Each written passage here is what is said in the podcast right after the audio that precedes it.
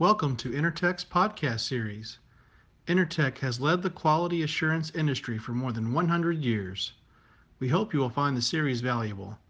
All the videos associated to our podcast are available on our Intertek YouTube channel.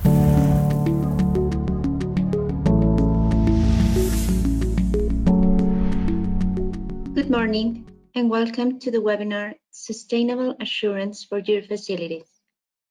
Before starting, I would like to review some items for the organization of the webinar.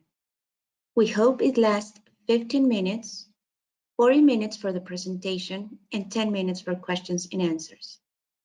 Please note that this presentation is being recorded and will be available for future playback on the Intertek website. All participants are set to listen to audio mode only and will stay that way for the duration of the webinar. To ask a question, click on the questions and answer button on the right side of your screen. In the new panel that opens, type your questions in the box and click Send privately. To retract your question after it has been submitted, click the X close icon. Feel free to submit your questions at any time during the presentation. We will answer all of your questions during the questions and answer session. The questions will be answered in order of arrival. Do not worry if due to time issues, we cannot answer your questions, since we will send them to your email at the end of this webinar.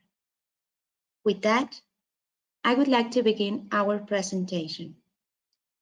Alan Scott is an architect and healthy sustainable building specialist with more than 32 years of experience in the design and construction industry, including 20 years serving as high performance building consultant for projects in North and South America.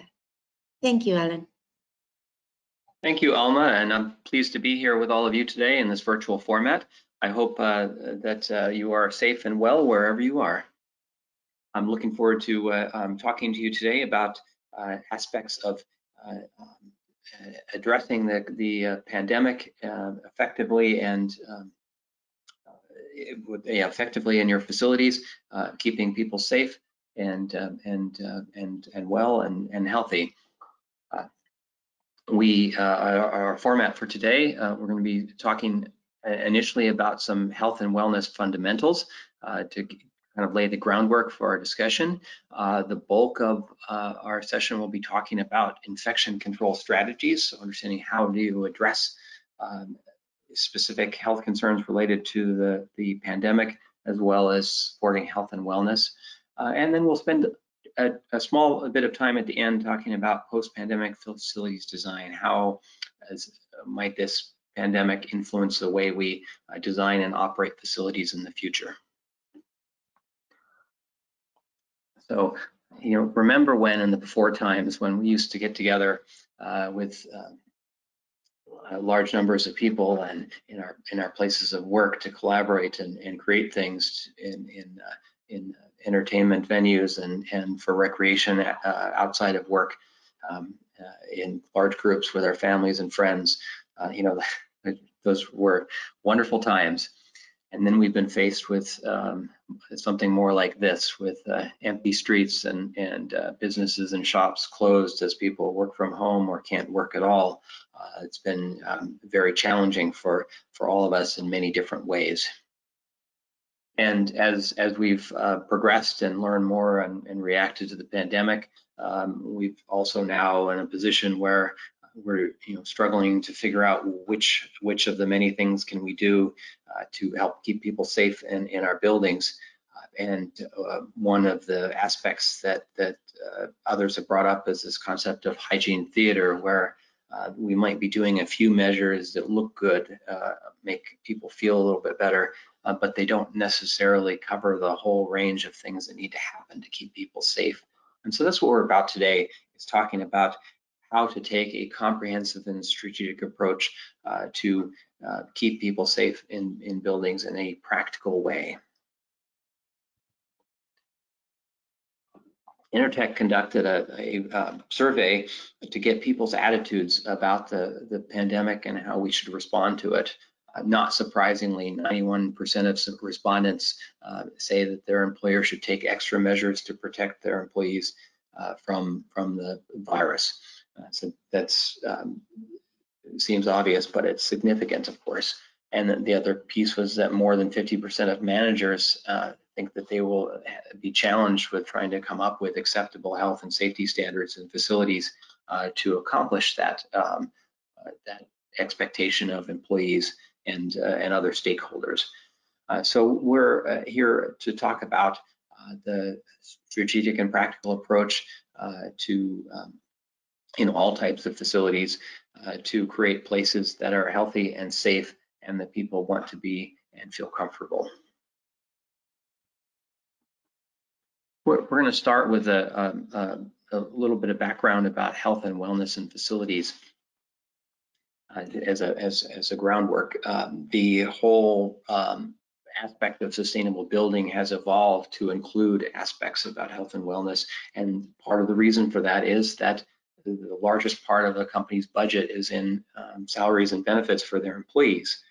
so it stands to reason that things that we can do to make uh, make uh, occupants of buildings more healthy and productive uh, goes to the bottom line and has uh, uh, direct financial benefits uh, that far outweigh those from saving money on rent or energy or other elements. but the, the other aspect of that is that these healthy environments also create um, affirming and, and inspiring spaces uh, that build trust and, and loyalty among employees so they know that the, the their employer is uh, looking out for their best interests and taking care of them. So there's a uh, less tangible aspect to this. Um, and, but the, the uh, science tells us that uh, spaces that are designed with health and wellness in mind, in particular higher indoor air quality, better lighting, better acoustics, uh, connections to the outdoors, these things result in higher cognitive function, better uh, decision making, uh, more creativity. Uh, and so we have direct ben business benefits as well as human health and, and, wellness benefits from focusing on health and wellness in facilities. And of course, you know, practical aspects of reducing absenteeism if people get sick less often uh, because uh, infection control and, and uh, immune system support are included in the, the design of the facility, uh, then uh, you have less losses due to absenteeism in, in uh, um, workspace. Uh, when we talk about health and wellness in facilities, uh, there are um, a, a, number of key elements that go into that. Some of the obvious ones, uh, air quality, better, better air to breathe, um, supporting cognitive function, uh, water quality, avoiding um, contaminants in the water that, that can contribute to ill health, uh, supporting thermal comfort so people aren't feeling too hot or too cold in a facility so they're not distracted by those issues of comfort.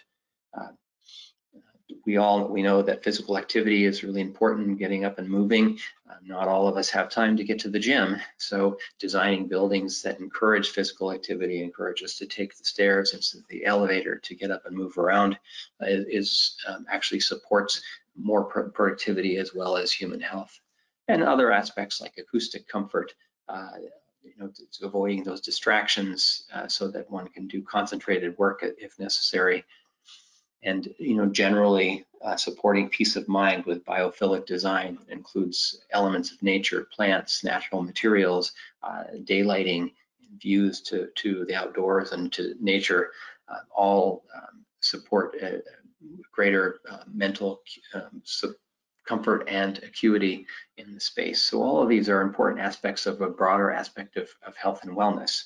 Now this webinar is focused very specifically on responses to the COVID-19 pandemic. And so there's an overlap here. Elements that are going to address water quality, air quality, thermal comfort also have an impact on reducing um, virus transmission risks in, in a workplace. So we're going to be focusing in on those aspects, but I want you to keep in mind that as we think to strat about strategies, they're not just short-term reactions to this pandemic, but there are long-term solutions to uh, supporting health and wellness in, in our facilities it's also important as we talk about those specific um, um, pandemic response uh, strategies that we understand the science of infection. uh, the ways that uh, that uh, infection is transmitted from one person to another uh, take a few routes. Uh, one of the ones that's been talked about probably the most with this particular virus, the SARS-CoV-2 virus, are droplets. These are respiratory droplets that are emitted when we sneeze or cough or talk loudly. Uh, they're heavier than air and tend to precipitate out within uh, about two meters of the um, the infected person. Uh, so that's where that, that physical separation uh, comes from. Uh, those droplets then can result in indirect transmission as they fall onto surfaces that are then touched by other people uh, and where they come into contact with active virus. Uh, or those droplets might actually result in direct transmission for people who are within that two meter distance and, and have their, um, their mucous membranes come in direct contact with droplets. Uh, so those are the two kind of um, uh, direct um, uh, transmission and contact transmission. Uh, but the other element that's gotten less attention until recently is aerosolized particles. Uh, when when that infected person is is speaking, uh, breathing, or, or sneezing, coughing, they're also emitting these smaller particles that can stay suspended in the air and travel much longer distances than the, than that two meters. Uh, so it's important to understand that we have to address all of these routes of transmission uh, in the solutions we do to keep people safe uh, within our facilities. Uh, and the reason uh, why we emphasize that is that while the respiratory droplets are a particular issue within two meters or six feet of the infected person, uh, the aerosols can travel over 160 feet long distances and they can stay suspended in the air for uh, sometimes hours as uh, active uh, virus that might in, potentially infect people. Uh, these could be uh, even recirculated within the um, HVAC systems in the building. So we want to address both of these routes of infection. We can't just address one of them. And this this um, issue of aerosolized um, or droplets or airborne transmission has been emphasized uh, in the news and by scientists uh, globally uh, recently, and so that there's there's um, abundant news uh, raising cautions and concerns about the the, the airborne aer aerosols. So when we when we think about how to respond to the virus and, and with these understandings about how it's uh, transmitted, uh, we have a lot of um, science and research to fall back on. Uh, there, there, we've been looking at pathogens uh, in our environment for many decades, uh, and those have gone into a general understanding about infection control. Uh, we also have relatively recent uh, studies of the, the uh, SARS and MERS outbreaks that happen in parts of the um, globe. Uh, and those viruses, while different than the SARS-CoV-2 virus, have some similarities in terms of how they are transmitted. Uh, and that helps inform our approaches. And then now we have, uh, you know, almost nine months of, of experience uh, understanding and observing how the SARS-CoV-2 virus that causes COVID-19 disease uh, has been transmitted and is infecting people. And so we have some uh, very recent uh, information about this specific uh, virus.